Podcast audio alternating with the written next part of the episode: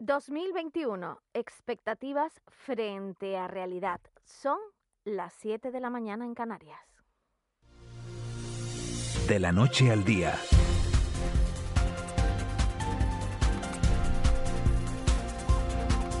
Comenzamos un nuevo año llenos de expectativas, como si dejáramos atrás todo lo malo que supuso el 2020. Con las 12 campanadas de, acompañadas de un puñado de uvas y deseos, hemos ido borrando todo lo que ha supuesto el año de la pandemia, de la crisis sanitaria y económica que ha golpeado a Canarias con más fuerza que a otros territorios, pues el turismo, nuestra principal fuente económica, no levanta cabeza. La realidad es que con las campanadas llegó el Brexit. Adiós británicos, adiós a la, Unión Europea. Llegan algunos acuerdos comerciales y los ingleses vendrán con pasaporte, NIE o TIE si son residentes y PCR. La realidad es que hoy recordamos a María de los Ángeles, vecina de Galdar, asesinada por su pareja el 26 de diciembre, la víctima número 44 del 2020 y la 96 asesinada en Canarias desde que se tiene serie histórica en el año 2003. En su localidad de residencia se guardaba un minuto de silencio y Teodoro Sosa, su alcalde, se manifestaba así. Para Galdar ha sido una semana muy dura entre otras cosas porque quienes la conocíamos sabíamos de la tranquilidad, de la buena convivencia que ella siempre ha demostrado en nuestra ciudad. Volvemos a las expectativas puestas en la vacuna desarrollada por los investigadores que con salarios precarios y casi rogando inversión ahora nos salvan vidas, la economía y el futuro. Aunque al parecer el 33% de la población se muestra indecisa a la hora de vacunarse, los que sí lo han hecho son el 27% de los residentes y los empleados de los centros de mayores del archipiélago. Para la Confederación Canaria de Empresarios y la COE, la vacuna es la esperanza para la recuperación. Agustín Marrique de Lara y Eduardo Besares. Desde luego Canarias está muy marcada por una caída de 12 millones de turistas. Si la vacuna tiene los resultados que se espera, empezaremos el segundo semestre de este año, pues tendremos incrementos de PIB sensibles. La realidad es que desde el pasado 31 de diciembre se han producido en el archipiélago 14 fallecidos, entre ellos el de una joven de 21 años sin patologías previas y perteneciente a un brote familiar. Además, se han registrado 135 nuevos casos de coronavirus COVID-19, 74 de ellos en Tenerife y 26 en Gran Canaria. Y todavía falta ver la evolución del resto de las fiestas navideñas. Amos García es el jefe de epidemiología del Gobierno de Canarias vamos a esperar, hay que ver la tendencia y vamos a ver el impacto que las fechas recientes puedan tener en el contexto de la, de la pandemia. Prudencia. También tenemos expectativas ante la posible prórroga de los ERTE. La reunión del diálogo social está convocada para el 8 de enero y la ministra de Trabajo, Yolanda Díaz, espera tener respuestas antes del 15 de enero. Desde la agrupación socialista Gomera se urge a prorrogar los ERTE para paliar el impacto de la crisis en los sectores productivos de las islas. Su portavoz en el Parlamento es Casimiro Curvelo, que pide celeridad al Estado. Nosotros pedimos y estoy completamente seguro que el gobierno va a autorizar la prórroga de los ERTE para una comunidad autónoma en el que ha caído mm, de una forma mm, notoria la actividad económica, no solo la actividad y la dependencia que tenemos del turismo, sino también del comercio, la restauración, en fin, eh, prácticamente el conjunto de la mayoría de las actividades productivas. Y si nos vamos a la realidad comercial y de la restauración, estos piden ayudas tras las últimas restricciones implantadas en las islas. Temen que el cierre de nuevos comercios, aunque reconocen que la ampliación y la creación de terrazas ha sido un balón de oxígeno para el sector. El secretario general de la Federación de Áreas Urbanas de Canarias, FAUCA, es Abbas Mujir. Quizás sea lo menos malo que ha podido ocurrir, ¿no? Esa ampliación hasta el 10 de enero. Lo entendemos y por lo tanto, en ese sentido, apoyamos esas medidas. Lo que sí nos, nos preocupa es el tema de que no venga acompañado de medidas o de ayudas económicas. Por cierto, el Gobierno de Canarias ha anunciado que se modifica el IGIC para que los pequeños empresarios que cotizan a través del sistema de módulos paguen menos impuestos. Desde la patronal de las pymes, Secapime, su presidente José Juan Soca se muestra satisfecho. Sin embargo, considera que la medida llega tarde para los autónomos que ya han cerrado sus negocios todo lo que sea reducción de imposiciones y más a un colectivo como el de los autónomos y, que eso signifique la, reactivación de la economía y, volver a dar un, empujón a, un sector como el de los autónomos, para nosotros es una buena medida. Creo que, también es verdad que hacía tiempo que, veníamos reclamándola y que en eso sí podemos achacar a, tanto al gobierno central como al gobierno autonómico están yendo un poco al remolque, ¿no? Y a vueltas con la realidad, los ayuntamientos de La Laguna y Santa Cruz de Tenerife han solicitado una reunión con los gobiernos canario e insular para abordar la situación de las personas sin hogar en el área metropolitana ante el riesgo de que la crisis eh, afecte a estas personas sin hogar y aumente además. La concejal de Acción Social de Santa Cruz de Tenerife es Rosario González. Es fundamental la coordinación que se está llevando con el Ayuntamiento de, La Laguna para la problemática de, personas sin hogar. Y es por ello que creemos necesario solicitar tanto al Cabildo como al Gobierno de Canarias mayor ayuda en este sentido, ya que nos vemos solos ante una problemática que sobre todo se agudiza en la zona metropolitana. Por cierto, en estos días los protagonistas serán los pequeños de la casa y desde los centros infantiles de 0 a 3 años en Canarias se ha reclamado la gratuidad de este ciclo educativo en las guarderías de la red de escuelas autorizadas. Critican que la nueva ley educativa, la llamada ley CELA, quiera incluir esta enseñanza en los actuales centros públicos y concertados, a pesar de que afirman no cuentan con espacios adecuados. Sara Hernández es la representante de la Federación Nacional de Centros de Educación Infantil, FENACEIN. La escolarización en los centros públicos, concertados o privados de niños de dos años no persigue el beneficio del niño, sino que intenta cubrir las vacantes escolares motivadas por el descenso de niños y en algunos casos, como son los centros concertados, coaccionar a los padres para garantizarles plazas gratuitas en el segundo ciclo. La ley SELAA no responde a la realidad de la educación infantil, y acabamos llenos de expectativas ante el año de bajada. En el Hierro ya ondea la bandera de la Virgen, que fue izada en la parroquia de la Concepción, en Valverde. Una bajada prevista para julio y que se adaptará a la situación que marque la evolución de la pandemia. Airán Espósito es el arcipreste del Hierro. Para nosotros un día de alegría para prepararnos para una bajada que, como decía el obispo, va a ser extraordinaria, distinta, diferente en unas circunstancias como las que estamos ahora viviendo. Sean creyentes o no, lo cierto es que en Canarias ocurren milagros, como el de ayer cuando Salvamento Marítimo rescató a unos 71 inmigrantes subsaharianos que intentaban llegar a Fuerteventura en una neumática. Entre ellos había cuatro menores, uno de ellos de cuatro años de edad y una mujer embarazada. Otras 92 personas llegaron ayer a Tenerife y al Hierro, todos en aparente buen estado de salud. Quédense con lo que prefieran, expectativas o realidades. Nosotros se lo contamos junto a José Luis Molina y Ancor Rodríguez en la técnica hasta las nueve y media de la mañana en De la Noche al Día, aquí en Canarias Radio. Detrás de cada regalo que compras en Seseo Canarias hay otro que no ves. El regalo invisible que reciben todos los productores y artesanos de nuestras islas. El apoyo a su gran esfuerzo y dedicación. seseocanarias.com. Del productor a tu casa con envío gratuito a cualquier isla. Una idea de Caja 7. Marlene Meneses. 7 y 8 de la mañana y llega ahora el momento de repasar los periódicos con sorpresas, alegrías que nos ha dado el mundo deportivo. En el periódico La Provincia tenemos esa victoria de la Unión Deportiva y los hosteleros tiran la toalla hasta el verano para reducir sus pérdidas. Además, 14 muertos por coronavirus en las islas desde la noche vieja. En el periódico Diario de Avisos tenemos que el Tenerife comienza el año con victoria. Además, el comercio pide fijar el toque de queda en la, a la una de la madrugada y conmoción por la muerte de una joven de 21 años en Tenerife por COVID-19. En Canarias 7 tenemos que la Unión Deportiva se impone con un golazo al líder 1 a 0 y las regiones solo ofrecen 100 plazas para ayudar a las islas con los menores migrantes y la pandemia colapsa los tratamientos de cáncer en el archipiélago. En el periódico El Día, el alcalde de Arona es protagonista, Mena da la primera licencia de obra en el Mojón a los Marichal. Eh, el alcalde de Arona otorga un permiso para construir un hotel de lujo a la promotora de Agustín Marichal, expresidente del PSOE local, y su hijo Jorge, presidente de Asotel. Y además muere una joven de 21 años por COVID en Tenerife y tres puntos para empezar el año. La victoria del Club Deportivo Tenerife. En el periódico El País, si nos vamos a nivel nacional, es recomendable, muy recomendable la entrevista a Margaritis Eschinas, que es el vicepresidente para asuntos migratorios de la Comisión Europea que dice que hay que lograr un control férreo de las fronteras como en Estados Unidos. Dice que con el pacto migratorio lo de Canarias no hubiera sucedido.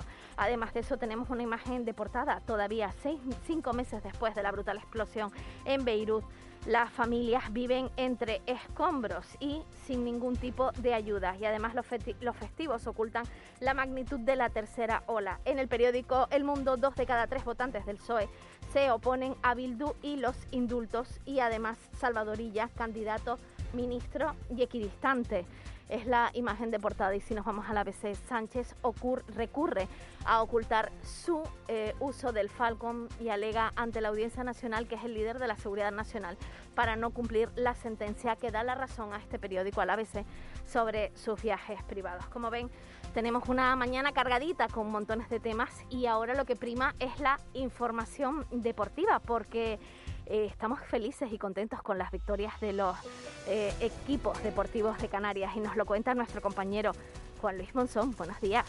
Hola, ¿qué tal Marlene? Buenos días. La vuelta a la competición futbolística no ha podido ser mejor para los nuestros. Doble victoria, la que sumamos en la tarde del domingo. El primero en jugar fue el Club Deportivo Tenerife, que ganó en Castalia al Castellón 0-1 merced a un tanto de Carlos Pomares y a un penalti parado por Dani Hernández. Habla del partido el míster Luis Miguel Ramis. Seguimos creciendo, seguimos creyendo en lo que hacemos y bueno, pues nos vamos contentos porque bueno, es un rival que también estaba con nosotros ahí en la clasificación, logra sacarle tres puntos más y bueno, la idea es, insisto, seguir teniendo confianza en este equipo, en este grupo, en el trabajo que hace y seguir teniendo que mejorar muchas cosas que las hay.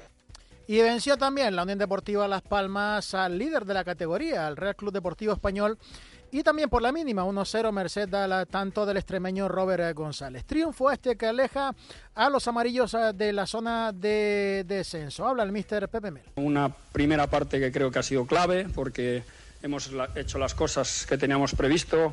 Hacía tiempo que no nos salía el partido que nosotros teníamos previsto, el que habíamos dibujado en la pizarra y lo hemos hecho así, hemos sacado bien la pelota de atrás, hemos llegado con, con gente adentro del área, hemos sido agresivos en la presión y creo que les hemos sorprendido. No nos fue tan bien en la CB de baloncesto donde perdieron nuestros representantes. El Iberostar Tenerife Canaria dio la cara ante el Real Madrid, pero terminó cayendo 85 a 92 y también sucumbía el Herbalife Gran Canaria en su visita a La Fonteta para jugar con el Valencia Vázquez 101 85. Con C de Cultura. C Castro. 7 y 12, ya hasta ahora llega el tiempo de cultura. Qué alegría estas navidades nos ha dado la grandísima actriz Antonia San Juan en esos especiales que hemos visto a través de la televisión canaria y ahora protagonista del teatro. Qué ganas de verla encima del escenario, pero no es lo único en lo que se centra nuestro compañero C. Castro y su sede cultura. También hablamos de Galdós y la música, una música por ilusión. Buenos días Marlene. Este lunes concluye en Gran Canaria el ciclo de conciertos que está llevando a cabo la joven orquesta de Canarias, la JOCAN, compuesta por músicos de entre 18 y 30 años, rinde homenaje a Benito Pérez Galdós con el estreno de la obra Galdosiana de Laura Vega. Y también te cuento que ya hay fecha para el reestreno de La Gran Depresión de Félix Sabroso. La primera función tendrá lugar en Fuerteventura el próximo 27 de febrero en esta ocasión estará protagonizada por la televisiva Nuria Roca y también por nuestra Antonia San Juan. De dos amigas que se reencuentran después de ocho años y hay como un componente, mm, como que han estado enamoradas toda la vida y como que creen que lo, bueno, típico de, en la amistad de, que demandas al otro todo el rato y, y que crees que ahora cuando te lo encuentras después de ocho años puede otra vez mm, volver a ser las que.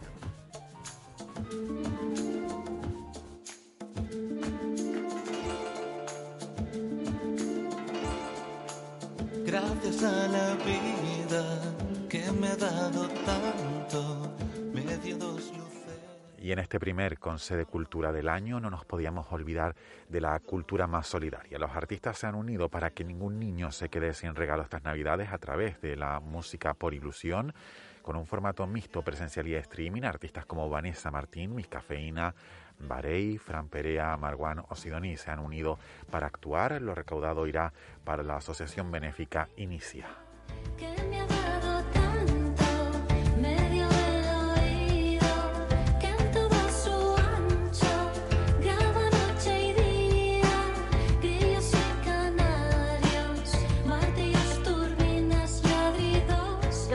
Siempre es una delicia escuchar eh, notas culturales a esta hora de la mañana. Y ahora de lo que nos ocupamos es del tiempo, porque mientras media España está llena de nevadas y de grandes borrascas en Canarias, también tenemos que estar muy pendientes del tiempo. Y quién mejor que nuestra jefa de meteorología, Vicky Palma. Buenos días y feliz año. Buenos días, Marlene. Feliz año. Entramos en el año. Decías ayer, me encantó ese, ese mensajito de eh, siempre por Reyes ha llovido. Lo que pasa es que como los últimos años no llovía y no estamos acostumbrados a estas borrascas, pues eh, ahora lo vemos como algo anormal, pero va a pasar algo normal, ¿no? Sí, va a pasar algo normal. La semana de Reyes, hasta yo diría que el año 2012 más o menos, siempre estaba pasada por agua por las islas, con borrascas que dejaban un poco de todo. Hacía mucho tiempo que no se aproximaba una y la tenemos ahí a las puertas. De hecho, tenemos bastante nubosidad hasta ahora. Ya hemos tenido rachas de viento pues superando la predicción de los avisos de AMED, por ejemplo, en las cumbres de la isla de Tenerife. El viento medio en Izaña esta madrugada ha llegado a alcanzar los 94 kilómetros por hora, la racha máxima 113 kilómetros por hora. También hay viento en las cumbres de La Palma y lo que nos falta es la lluvia. Los modelos apuntan lluvias generosas hoy en las islas occidentales. Ha habido algunas precipitaciones esta madrugada, pero de carácter débil en general en La Palma, en el Hierro y en La Gomera y nos espera un día de tiempo revuelto. Vamos a ver abundante nubosidad, muchas de las nubes van a ser de tipo medio alto, pero también esperamos que lleguen nubes con lluvia. Las lluvias caerían en cualquier punto de La Palma, del Hierro y de La Gomera y en la mitad oeste de la isla de Tenerife, parte de los municipios del oeste y del sur de la isla aproximadamente. Habría que dividir Tenerife por la mitad y nos quedaríamos con la parte más eh, occidental. Podrían llegar algunos chubascos también al suroeste de la isla de Gran Canaria y quizás alguna que otra gota Lanzarote y Fuerteventura, pero en estas dos islas es menos probable que llueva. Vamos a notar un poquito más de calor que durante el fin de semana porque el viento es del suroeste, trae aire húmedo pero cálido que va a hacer subir un poquito las temperaturas. Y quizás hoy lo más importante pues sea el viento, se irá intensificando a medida que avance el día, esperamos vientos del suroeste, moderados en la mayor parte de la costa, hay un aviso de la Agencia Estatal de Meteorología por viento en el mar justo al norte del archipiélago, al norte de las islas de mayor relieve, no va a afectar eh, de forma considerable a la costa, pero sí vamos a tener viento notable en medianías y cumbres a lo largo de las próximas horas. Y bueno, las rachas máximas, por ejemplo, en predicción en la isla de La Palma alcanzaban hasta los 110 kilómetros por hora en zonas de cumbre. Ya se ha superado ese valor en las cumbres de la isla de Tenerife, pero en medianías y zonas altas pues vamos a tener rachas medias que pueden estar entre los 70 90 kilómetros por hora, más de 100 en zonas de cumbre.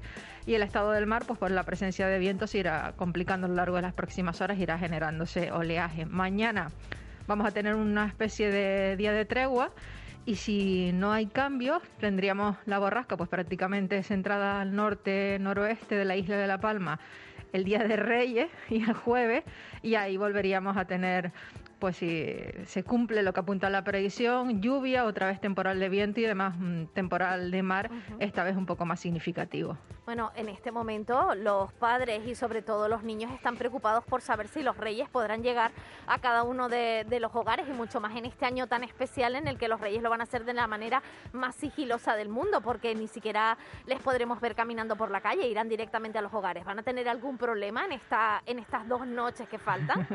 Tú sabes que los reyes son magos y al final no van a tener ningún tipo de problema y van a poder van a poder con todo. Además tenía un pase especial por el tema del COVID, así que yo creo que no va a haber ningún inconveniente. Este año nos quedaremos sin verlos en la calle, pues unas horas antes de que aparezcan por casa, pero seguro que por todas las casas aparece. Este año serán más mágicos que nunca. Me quedo también con ese dato. Estabas comentando lo del tema de las lluvias eh, y siempre pienso en Fuerteventura, que es una de las islas en donde menos agua han podido disfrutar en estos meses, sobre todo en el pasado mes de noviembre y diciembre. Y por lo que veo, pues alguna gotita muy poquita llegará, ¿no? Sí, llegará algo. Vamos a ver si el problema que tenemos con las lluvias, que podrían ser bien repartidas el miércoles y el jueves, es que va a haber mucho viento. Y cuando hay mucho viento, al final la lluvia se queda en bastante menos de lo que apuntan los modelos. De hecho, ya hoy tenemos bastante menos de lo que estaba apuntando el modelo para esta hora. Esperemos que lleguen algunas precipitaciones a Fuerteventura porque es precisamente la isla menos afortunada en cuanto a las lluvias los últimos las últimas semanas y de hecho tiene un déficit de precipitaciones muy alto, es el más alto de, todo el archipiélago. A ver si hay suerte esta vez y si llega la isla a, la isla majorera. Se lo pediremos a los Reyes Magos que seguro que nos echan una mano. Un besazo enorme, Vicky, gracias. Hasta luego, buenos días. Hasta luego y nos vamos ya rápidamente a la sala del 112 donde nuestra compañera Lourdes Jorge nos espera. Buenos días, Lourdes. Hola, buenos días. Feliz año. Igualmente para todos. ¿Qué tenemos de novedades en la sala del 112? Sí, pues lo más destacado en las últimas horas ha sido la llegada de, de 71 migrantes anoche, en torno a las 21 horas, en una embarcación de salvamento marítimo que arribó en el muelle de, al muelle de Gran Tarajal después de haber interceptado una lancha neumática a unas ocho millas eh, de Morrojable, en Fuerteventura. En ella viajaban 71 personas de origen subsahariano, entre ellas hay 58 varones, 9 mujeres y 4 menores, todos en buen estado de salud. Y por otro lado, recordar que desde esta madrugada permanece activa la situación de alerta por vientos que afecta a las islas de La Palma, El Hierro, La Gomera, Tenerife y Gran Canaria. Por cierto, Lourdes, eh, extensivo nuestro agradecimiento a todo el personal de la sala del 112 que mientras nosotros hemos estado, bueno, en casa tranquilitos y disfrutando de unos días festivos, ellos han estado, todos han estado trabajando durante todos estos días para garantizar nuestra seguridad. Feliz año. Igualmente, hoy muchas gracias y, y lo trasladaré a los compañeros. Gracias. De la noche al día, Canarias Radio. La Fundación Caja Canarias presenta la exposición Fotógrafos de la Naturaleza 2020, un recorrido por las instantáneas más espectaculares de este prestigioso certamen. Hasta el 9 de enero no te pierdas esta impactante muestra en el Espacio Cultural Caja Canarias de Santa Cruz de Tenerife. Más información en www.cajacanarias.com. Hay dos maneras de vivir estas fiestas. En la primera, comprarás por internet a tiendas que están a miles de kilómetros de tu casa. En la segunda, apoyarás al comercio y a la restauración de Santa Cruz cuando más lo necesitan. ¿Cuál es la que vas a elegir? La restauración y el comercio de Santa Cruz te están esperando. Apoya nuestra economía mientras disfrutas de su trato cercano y respetando siempre las medidas de seguridad.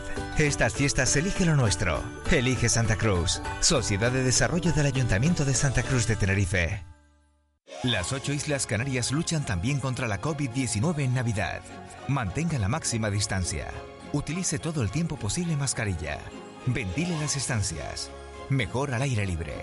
Use más el teléfono y las videollamadas. Distribuya a las personas en mesas por la casa. Utilice días y horarios distintos. Lávese más las manos. Ante síntomas, diagnóstico o contacto con personas de riesgo, quédese en casa. Es un mensaje del Gobierno de Canarias. Pero qué espabilado está este bebé con solo ocho meses. Es que nosotros compramos en Jugueterías Lifer. Es una tienda diferente, no es una más. Nos asesoran con los mejores juegos de psicomotricidad, de gateo, de ayudas visuales para los primeros años de nuestro bebé. En Lifer tenemos muchas propuestas para desarrollar sus habilidades, aprender y sobre todo divertirse. Lifer, juguetes para crecer, juguetes para vivir. Lifer.es Fred Olsen les desea feliz Navidad y un horizonte lleno de futuro.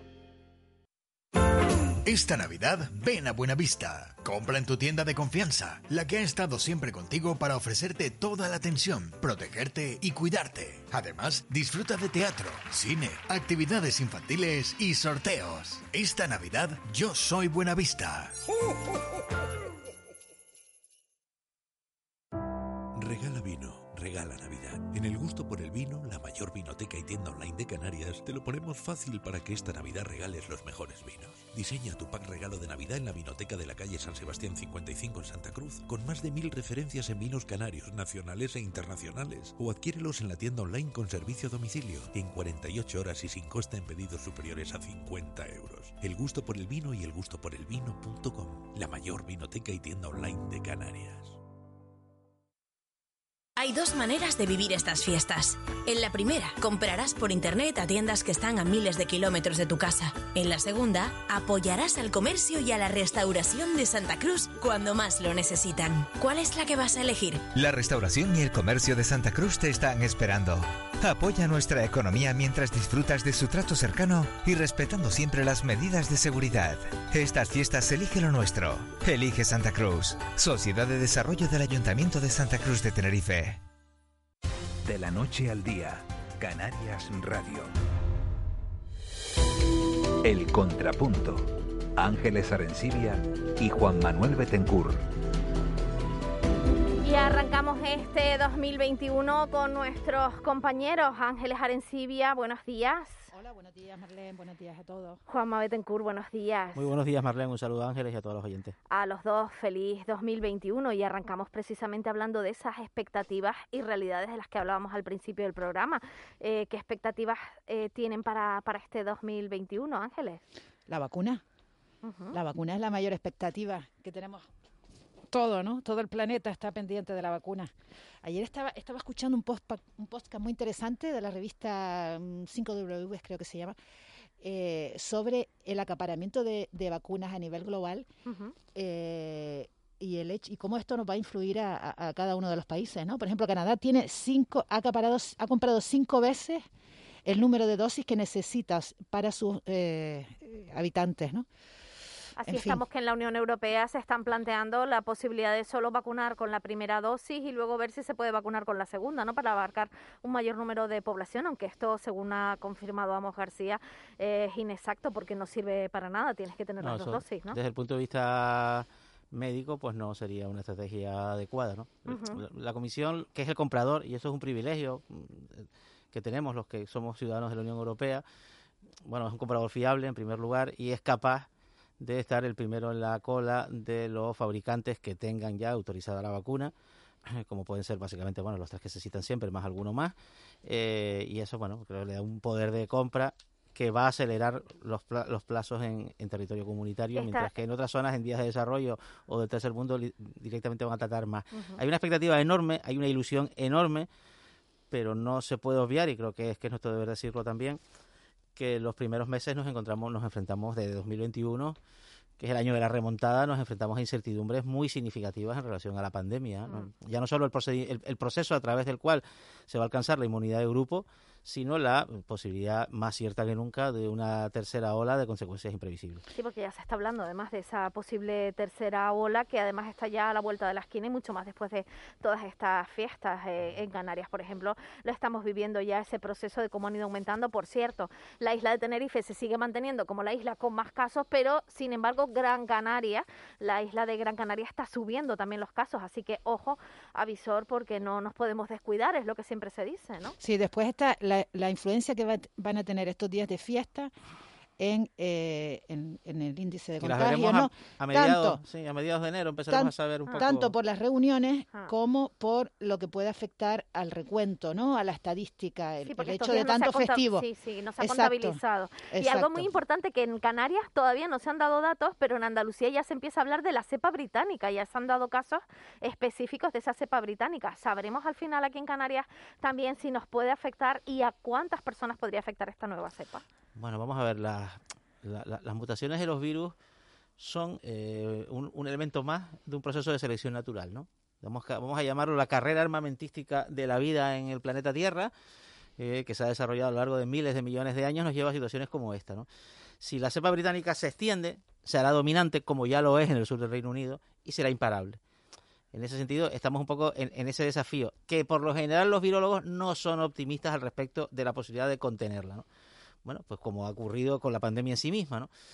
En ese sentido, los esfuerzos que se están realizando para limitar, mitigar los viajes del Reino Unido, realizar una supervisión especial en test PCR, con unas consecuencias económicas inequívocas, también para territorios como Canarias o como Andalucía, que acaba de señalar Marlene, eh, pueden lograr un éxito relativo. Relativo. Desde luego, si se instala entre nosotros, una de estas mutaciones, recordemos que una de las mutaciones más significativas detectadas también eh, eh, desde, el inicio de la pandemia se localizó en los trabajadores del sector eh, agrario de la provincia de Lleida, básicamente inmigrantes que estaban en condiciones de hacinamiento, que también ahí hubo un brote muy importante y, y era producto de una mutación. Mutaciones hay miles, unas son más dañinas desde el punto de vista de la contagiosidad, como es la británica, y otras son prácticamente inocuas. Parece complicado que la cepa británica no acabe instalándose en general en el mundo occidental, sinceramente. Eh, Juanma, tú dices, será imparable. Eh, bueno, tenemos que utilizar las mismas herramientas que tenemos, ¿no? Que son las medidas. La contención, sí, claro. La contención y eh, la vacuna, ¿no? Y esto respecto, estamos hablando, hay una noticia de ayer, ¿no? Y es el fallecimiento de una de una mujer de 21 años eh, que no tenía patologías previas, ¿no? En Tenerife, sí. En Tenerife, eh, que es una, bueno, es un dato que nos, nos tiene que, que llevar a reflexionar, ¿no? Y fruto además, por lo visto, venía de una, de una reunión familiar, o sea, de lo que siempre se dice, que es la relajación en el ambiente familiar, nos olvidamos de, de mantener esa distancia de seguridad, la ventilación, de usar mascarilla, de mantener esa higiene de manos, ese contacto, nos descuidamos, los abrazamos, los, les damos besos como es nuestra familia y no Ya, sabemos. Lo que consideramos que una persona de esa edad va a ser un caso asintomático o leve, pero bueno, también se dan estas circunstancias. Eso, digamos, también está un poco en, en la propia esencia de las enfermedades infecciosas, ¿no? Que a veces atacan a, a algunos individuos con, con mayor virulencia, como en este caso, desgraciadísimo caso de la chica de Tenerife, ¿no? con las campanadas del día 12, del día 31 de diciembre, con esas 12 campanadas también decíamos adiós a los británicos, al Brexit. eh, por fin los británicos se fin. marchan de la Unión Europea, por fin tras cuatro años de negociaciones, porque mira que ha sido difícil, y al final eh, todos los que vengan a, a- a España tendrán que traerse el NIE o el TIE si son residentes, y si no, pues lo del pasaporte de toda la vida y por supuesto la PCR. Ahora yo me pregunto, los residentes británicos que estén aquí, ¿cómo van a hacer, por ejemplo, eh, con la sanidad? Eh, que era algo que muchos eran mayores, estaban residentes aquí eh, en España y disfrutaban de las ventajas sanitarias de, de nuestro país. Bueno, eso es uno de los cabos sueltos que hay ahora mismo respecto al horizonte del Brexit. ¿no? En el fondo, el acuerdo este que se ha celebrado mucho entre los negociadores de la Comisión y del gobierno británico, al final ha, salvagu- ha salvo- ha salvaguardado perdón, una, variante, una variable pues, muy importante que es el comercio eh, de bienes entre el Reino Unido y la Unión Europea, con un saldo favorable a la Unión Europea, por cierto, que es es, eh, tiene superávit comercial respecto al, al Reino Unido. O sea, el Reino Unido le compra a la Unión Europea más, de- más de lo que le vende, ¿no? Entonces ha sido un acuerdo, digamos, satisfactorio para los intereses europeos. Queda, y queda por resolver dos cuestiones básicas, ¿no? Una, los derechos de los nacionales en territorio del otro, es decir, de los británicos en territorio comunitario, o de los bueno, eh, miles de españoles, por ejemplo, españoles y europeos, por supuesto, que, que viven en, en Reino Unido, por un lado, y luego, digamos, los, servi- los servicios, sobre todo los servicios financieros que interesan tanto al gobierno británico por la preponderancia en el sentido de la City. Este aspecto que citas tú, por el cual yo tampoco tengo demasiada información sobre la cobertura sanitaria, eh, es sin duda uno de los, de los, de los, de los flecos, de los cabos sueltos que todavía eh, están sometidos a negociación, lo cual es bastante, bastante complicado. El mensaje que están lanzando en estos días en reportajes en, en- en- en los medios de comunicación a un lado y a otro, es decir, británicos que viven en España y viceversa, y, y españoles que viven en Reino Unido, es que empezamos a ser a sentirnos ciudadanos de segunda de segunda categoría. Y en, y en, y en Escocia, la, la primera ministra escocesa ya está hablando de, de convocar otro Claro. referéndum por la independencia, Para porque ellos votaron, claro, es que ellos votaron, ellos votaron no al Brexit. Madre mía. Ellos no quieren, no, no quieren estar fuera de Europa porque, bueno, ahora lo- lo- lo- todos los ciudadanos británicos empezarán a comprobar Las lo que pierden, ¿no? Las consecuencias de, de esta decisión, ¿no? Que, que seguramente pues perderán más de lo que ganan, ¿no? Sí, además encima en, en el caso de los británicos se produce una fractura generacional, los jóvenes votaron permanencia, los las personas de mayor edad eh, votaron salida, por territorios también está pues, pues, pues, pues distribuido de esa manera, Londres votó permanencia, digamos la Inglaterra central votó salida, eh, Escocia votó permanencia, eso va a generar unas tensiones en la política británica inequívocas, ¿no? Es verdad que en Europa lo que se dice es que se vayan ya. Porque como estaba señalando Marlene al principio, esto han sido cuatro años de auténtica De agonía, sí. de agonía, de se van, se quedan, se quedan, se van en estas condiciones, se van pero no se van. Y al final, bueno, pues se ha producido un divorcio, digamos, civilizado, con unas consecuencias de luego insospechadas fíjate- en, en- en un, a un lado y al otro del Canal de la Mancha. Juanma, que nos parecía, Marlene, que nos parecía una catástrofe, ¿no? La decisión cuando, cuando el Reino Unido Bueno, vota que lo que es. sí al Brexit. Sí, pero eh, cómo se relativizan las cosas, ¿no? Ahora, en medio de la pandemia, pues sí, el Brexit es un, es un problema, pero es que es un problema, en comparación, un problema menor, ¿no? Claro, es que si lo comparamos con algo tan grande como la pandemia, eh, creo que ya lo hemos hablado además, eh, si lo comparamos con algo tan grande como la pandemia, pues el Brexit se ha quedado en, en algo todo pali- niño, ¿no? todo pero, palidece, ¿no? Pero claro, porque ahí hay un problema mayor, pero si no tuviésemos pandemia, a lo mejor Hay una, estaríamos mucho más preocupados. Marlene, hay casi una certeza entre, digamos, lo- los analistas y, y también lo- lo- los, cuadros medios de la, de la Unión Europea que pergeñaron el plan de recuperación, el famoso Next Generation, Sí. que no hubiera sido posible con el Reino Unido en la mesa. Un acuerdo, digamos, de esta ambición financiera con Reino Unido sobre la mesa, por tanto, digamos, tenido que aportar su parte del cheque, hubiera sido Eh, mucho más no, complicado. nunca lo sabremos, Estaremos- nunca lo sabremos. Muy pendientes de lo que pasa también con el Reino Unido por la parte que nos toca, porque Sí, al muchísimo. final son los que más mm, turistas nos aportan y además donde más exportamos muchos de nuestros productos agrarios y donde también nos interesan eh, los, inter- los intereses de, de pesca también. Eh, por cierto, vamos a hablar con uno de los municipios donde también llegan tantos eh, británicos, es precisamente el municipio de Mogán. Vamos a saludar al primer teniente alcalde de este municipio, Mensei Navarro. Buenos días. ¿Qué tal? Muy buenos días. Bueno, estábamos hablando del Brexit. Yo no sé si ustedes en algún momento se han preocupado por la situación de los británicos que puedan ir a, a su municipio. Hombre, evidentemente sí, que nos preocupamos y que nos preocupa mucho esta situación. Esperemos que no afecte, como muy bien han dicho ustedes, al turismo británico en, en Canarias, que es uno de los principales turismos que generan motor y que generan economía en nuestras islas, y un poco expectantes a ver cómo va evolucionando todo esto. Ujú. Eh, Mensei, eh, la alcaldesa del municipio y la corporación pues daban de plazo hasta el 31 de diciembre para que los establecimientos hoteleros que albergan a migrantes pues empiecen a, desalojarlos y a eh, poder recibir eh, turistas en caso de que los haya. ¿En qué punto se encuentran en este momento? ¿Qué ha pasado? ¿Se han marchado ya de los hoteles? ¿Siguen estando en estos establecimientos los migrantes?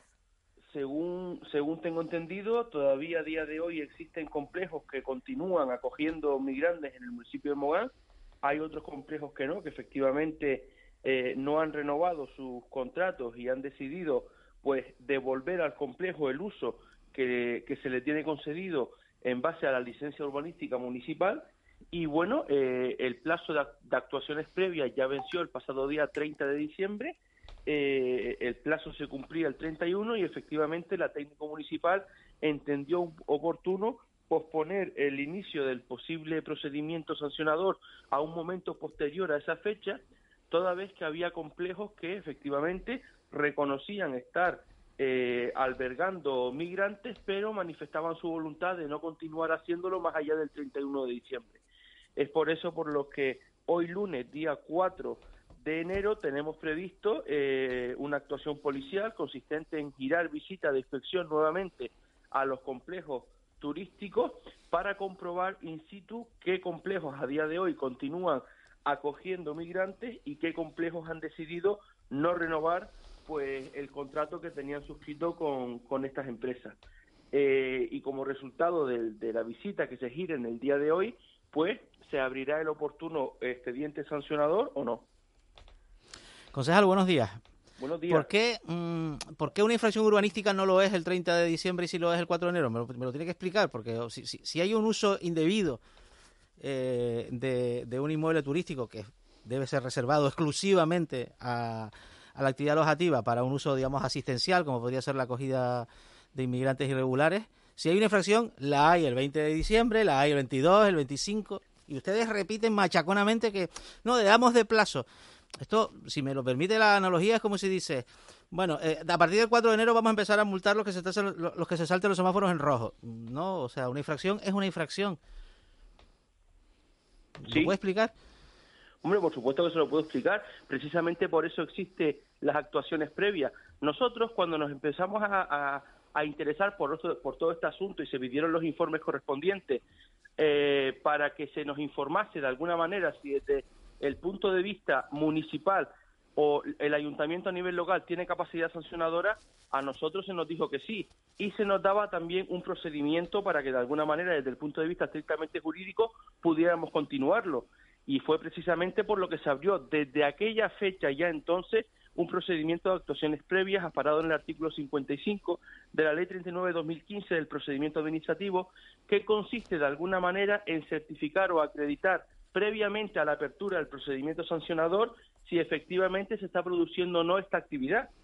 Y ya desde entonces nosotros decíamos que efectivamente de producirse esa actividad abriríamos el oportuno expediente sancionador. La fase de actuaciones previas finalizaba el día 30 de diciembre, el día 31, como ustedes, ustedes bien saben, la administración local, al menos en el municipio de Mogán, permanecía cerrada. Estos últimos días han sido festivos y hoy lunes, día 4, comienza el, el procedimiento. De todas maneras, me O sea, gustaría el procedimiento también- ya había iniciado, ya, ya se había- ya ya se inició el mes pasado, como usted señala. Entiendo que cuando dice se nos dijo, se refiere usted a los técnicos municipales, deduzco eso.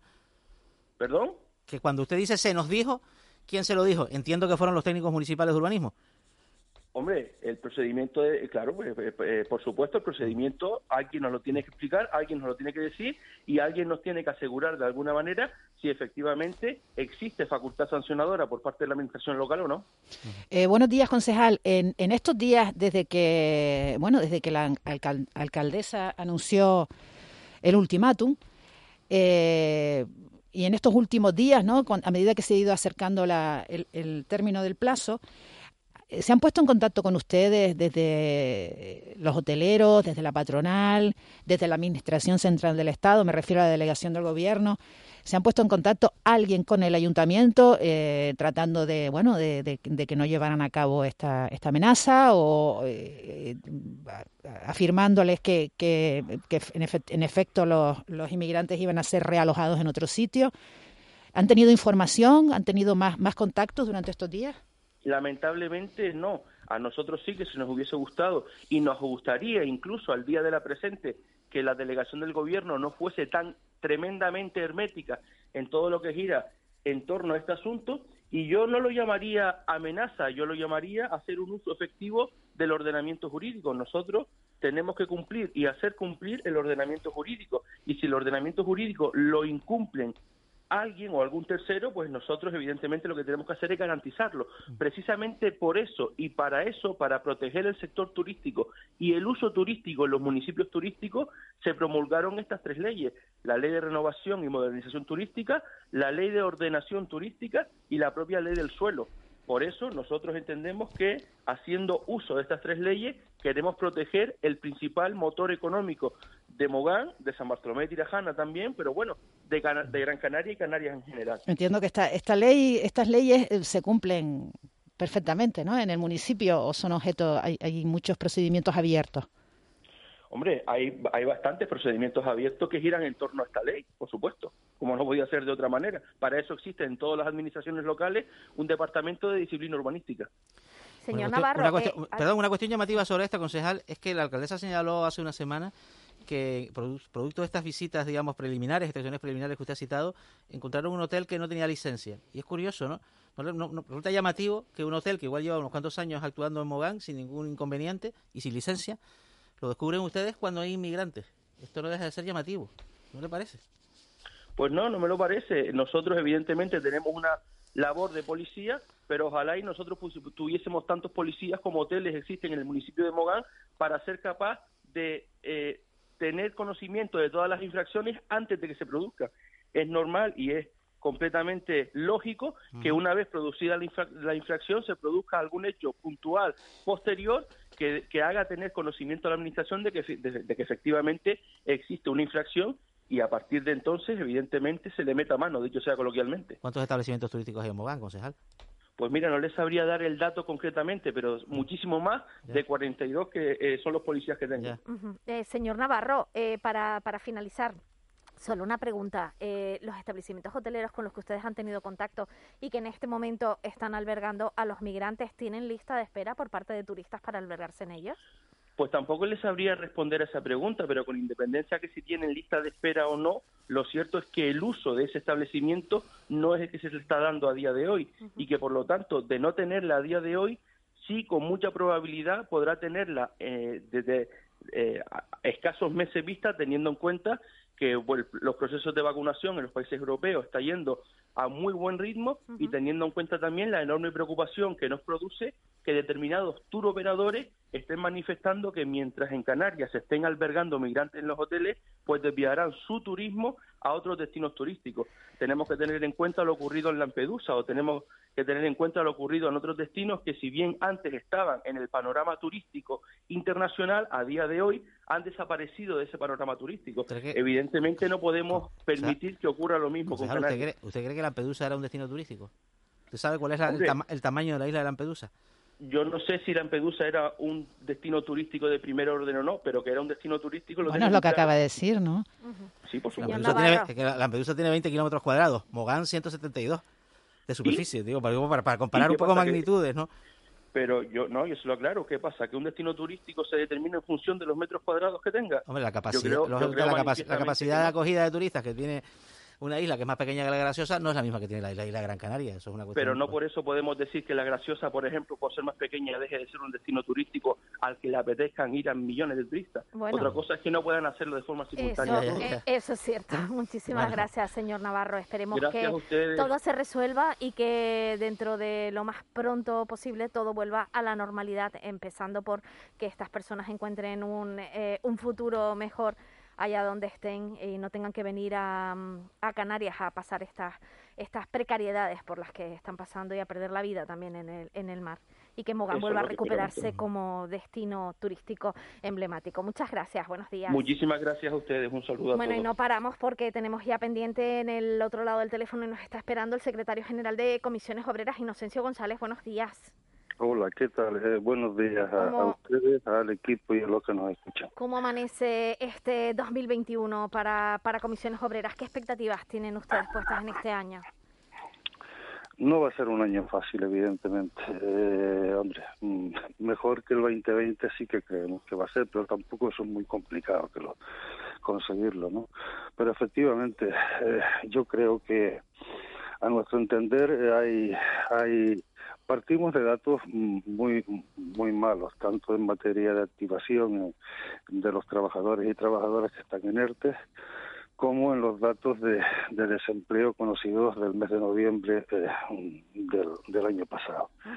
Eh, eh, ambos datos nos distancian casi de la media nacional en un 10% aproximadamente. ¿no? Todavía tenemos eh, casi 80.000 trabajadores que están sin activarse de los ERTE, la inmensa mayoría vinculadas al, al, sector y a los subsectores derivados del turismo y después tenemos ya unas cifras de desempleo sobre el 27% con 268.000 parados y paradas.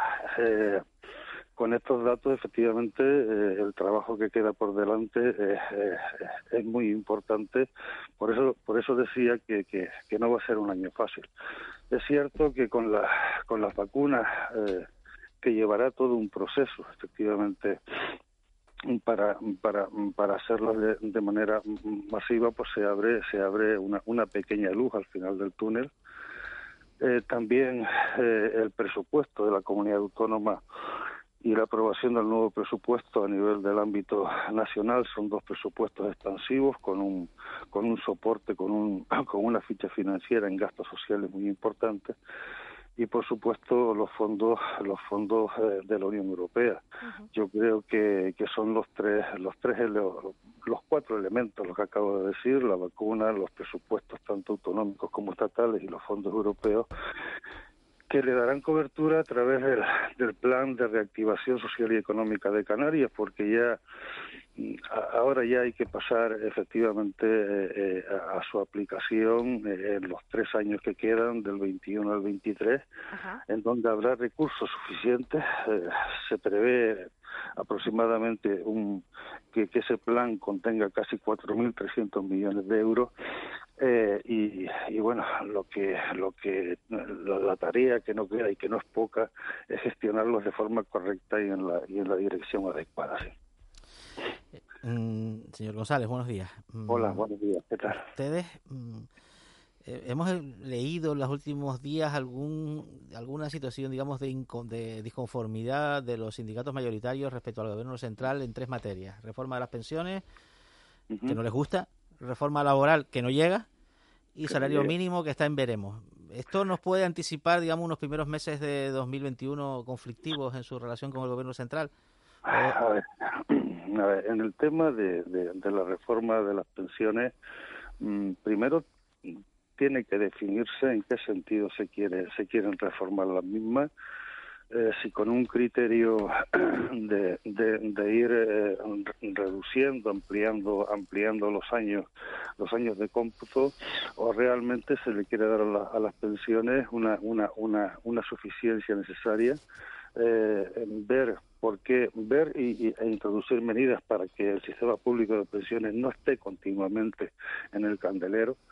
Eh, yo creo que ahí eh, el pacto de, de Toledo y sus recomendaciones deberían de ser la hoja de ruta, pero efectivamente nos preocupa que el gobierno eh, opte por otros caminos, porque tampoco en el seno del gobierno estatal pues hay coincidencia en esos aspectos. en materia del salario mínimo interprofesional, eh, lo que lo que se ha hecho es una prórroga eh, para darle soporte jurídico eh, eh, al salario mínimo del año 2020 que acababa el 31 de diciembre con la idea de esa prórroga de intentar llegar en el marco del diálogo social a nivel confederal eh, a un posible acuerdo sobre el incremento de, ese salario mínimo interprofesional. Sabemos que una parte del gobierno está por congelarlo, eh, otra parte no, por, por, porque sufra, porque caiga sobre el salario mínimo un, un incremento.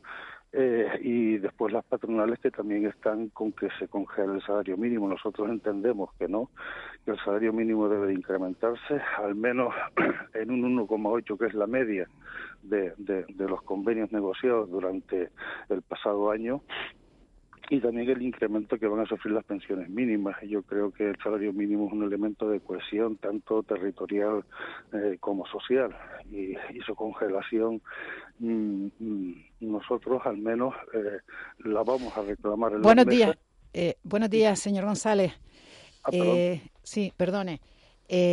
perdón que le interrumpa. le quería preguntar por el gobierno de Canarias anunció hace unos días un plan de rescate que se va a mm, analizar o aprobar durante el mes de enero para pequeñas eh, para pequeños negocios, ¿no? Pensando mm, en la hostelería, en las pequeñas pymes. ¿Qué importancia, qué importancia de autónomos, qué importancia tiene este plan y qué debe contener? ¿Qué ¿Para qué debe servir este plan? lo primero que debe servir este plan es para que empresas que efectivamente, por, bien porque se ha suspendido esa actividad o porque como son las vinculadas directamente con el turismo, pues no, no terminan de arrancar o tienen limitado eh, la actividad mediante horarios o, o aforos y, que realmente tengan una situación eh, eh, pues pues pues grave para para mantenerse pues efectivamente que sea un balón de oxígeno. Pero yo siempre lo he dicho nosotros con las ayudas directas y con, y con estos planes para mantener las empresas también tienen que ir necesariamente eh, eh, aparejadas de que estén condicionadas al mantenimiento del empleo. Eh, si eso no fuera así, lo que estamos es financiando empresas que se van a ir al final, van a cerrar y lo único que, se va a hacer con ese con ese plan y, ese apoyo financiero es pues sufragar los despidos y ahí nos van a o sea y nosotros no estamos de acuerdo en que no se vinculen al mantenimiento del empleo. Señor González, esperemos que, aunque sea una remontada difícil, se logre. Muchísimas gracias. Buenos días. Eh, sí, buenos días. Y siento no haber contestado a la última pregunta que me hizo el compañero, pero bueno. Es que vamos un poquito mal de tiempo. Le agradezco muchísimo. De todas formas, ya le emplazamos para otra ocasión. Gracias. Eh, porque tenemos esperando también a Francisco González, que es el vicesecretario general y secretario de Política Sindical de UGT. Buenos días, Francisco.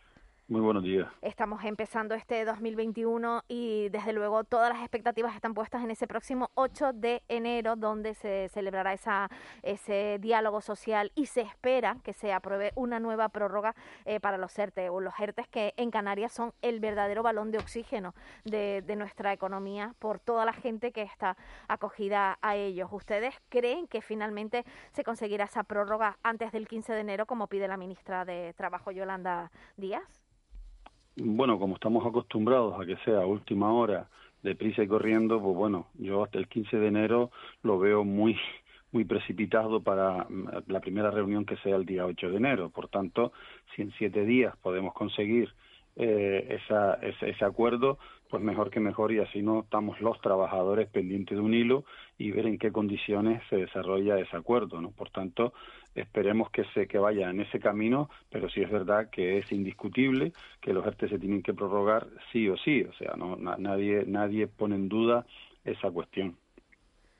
Eh, no sé si Ángeles Arencibia o Juan Manuel Betancourt tienen alguna pregunta. Eh, eh, ¿Hasta cuándo deberían dudar, durar? Exactamente lo mismo que pregunta. Claro, porque aquí estamos un poco, venga, estamos un poco en la prórroga mensual, o hay que dar un horizonte, digamos, de cierta estabilidad a los agentes económicos, a los propios trabajadores, por supuesto. En algunas portadas de algunos periódicos ya se habla que hasta hasta verano ya lo dan por perdido. y también y también cómo se vive con un ERTE, ¿no? Hasta cuándo aguanta el, el, Estado pagando los ERTE y hasta cuánto aguanta un trabajador viviendo de, de un sueldo que, que es un 70%, ¿no?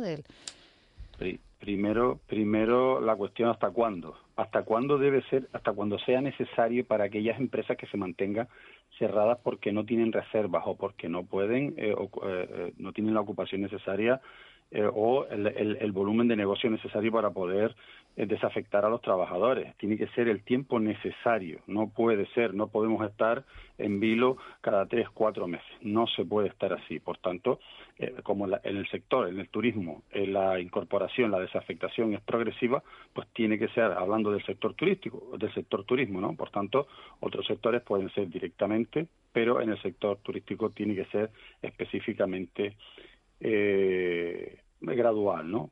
En el tema de cómo se aguantan las familias, pues ya estamos echando en falta y ya estamos eh, eh, con los últimos recursos eh, que le quedan a las familias de sus pequeños ahorros o los, o los, que pudieron ahorrar algo. Los que tuvieron suerte han, de tener ahorros. Los que tuvieron suerte, los que tuvieron suerte de tener algo de ahorro eh, antes de la pandemia, pues bueno, ya se están ya se están acabando.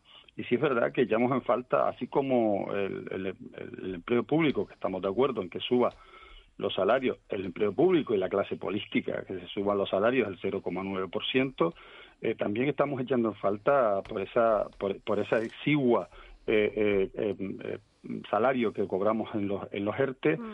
eh, que es el 70% de la base reguladora, pues estamos echando en falta un complemento, un complemento por parte de la Administración Pública o una subida o un complemento a, esa, a ese 70% para que eh, no se entre en la miseria posible que pueda haber en este año 2021 de las familias. ¿no? Todas las miradas están puestas para ese 8 de enero cuando empieza esa mesa de diálogo social. Muchísimas gracias, Francisco González, por atendernos. Buen día. Muchas gracias a ustedes. Y seguimos haciendo un repaso por esas expectativas y esas realidades con las que nos vamos a encontrar en este 2021 y, por supuesto, el sector sanitario es prioritario. Con él vamos a hablar con Sunil Lakwani, que es portavoz de la Confluencia de Médicos y Facultativos de Canarias. Buenos días, Sunil.